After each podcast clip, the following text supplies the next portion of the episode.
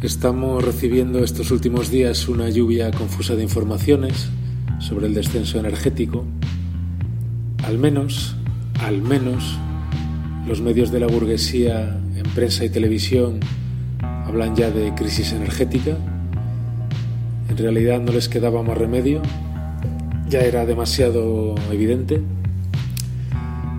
Lo que sorprende es que la gente en general siga ignorando las consecuencias que a corto plazo tiene este descenso energético en nuestras vidas, como por ejemplo un encarecimiento de los productos de primera necesidad o quizás empezar a ver las estanterías de los supermercados vacías, como está pasando ya en Reino Unido, por cierto.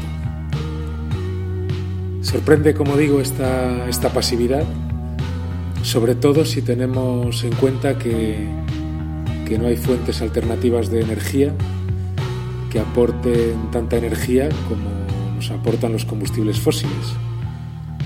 Combustibles que, como bien sabemos, están empezando ya a encarecerse. Y todo esto sorprende todavía más si tenemos en cuenta que ya circula por las redes sociales bastante información sobre cargueros abandonados, sobre grandes centros comerciales a los que no llegan mercancías o sobre el cierre de algunas fábricas de coches.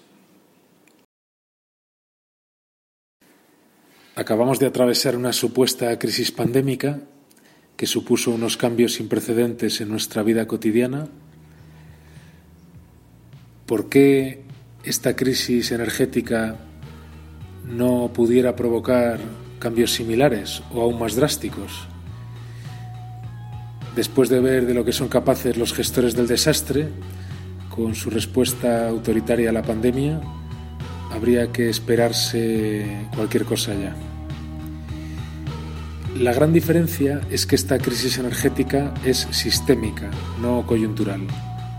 Ha venido para quedarse. Estamos, después de todo, en las fases finales del capitalismo fosilista. Por cierto, en el blog de Antonio Turiel tenéis un buen resumen del último informe de la Agencia Internacional de la Energía, que viene a confirmar todo esto que he dicho.